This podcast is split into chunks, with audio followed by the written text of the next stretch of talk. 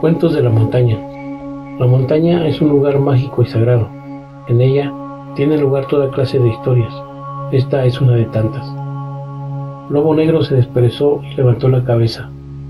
Un ruido que parecía lejano lo puso en alerta. Sigilosamente se incorporó y lamió la pata de Lobo Albor. Este último abrió los ojos y miró a su hermano. ¿Qué ocurre? preguntó bostezando. Acompáñame, dijo Lobo Negro. Escuché ruido cerca del río. Debe ser Ganarono, contestó estirando su cuerpo. ¿Cómo? ¿Acaso salió a patrullar y nadie me avisó? dijo en tono severo el gran lobo negro. Calma, hermano, pidió Lobo Albor. Él mismo ordenó que no se te molestara. Volvamos a dormir, pidió el lobo gris. Se me ha ido el sueño, dijo quedamente el lobo negro. Esperaré aquí a nuestro líder.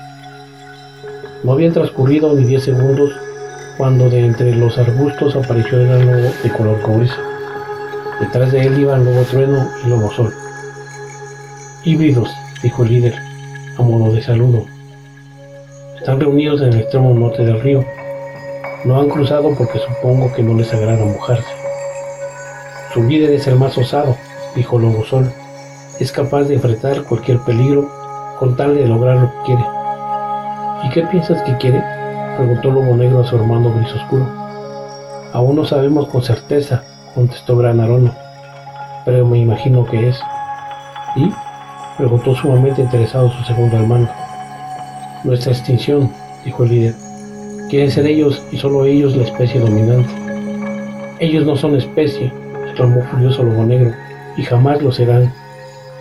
Precisamente por eso es que quieren ser los únicos. El líder sabía que de un momento a otro se daría el encuentro entre ellos y que sin duda sería un choque sangriento y letal. Por ello, necesitaba llegar con urgencia al Peñasco Azul, nido de las águilas reales, donde con suerte su amigo Huigran lo ayudaría. Durante la guerra de aire que se dio en antaño, lobos y águilas reales eran del mismo bando, lucharon unidos por una sola causa, librar a la montaña de las águilas arpía, depredadores que asolaban y devastaban el lugar que elegían como su territorio temporal. La mañana envolvió a los lobos moviéndose con cautela. Aún quedaban largo trecho por llegar al peñasco azul y los híbridos le seguían los pasos muy cerca. Voz y autoría de Alonso Aguilar.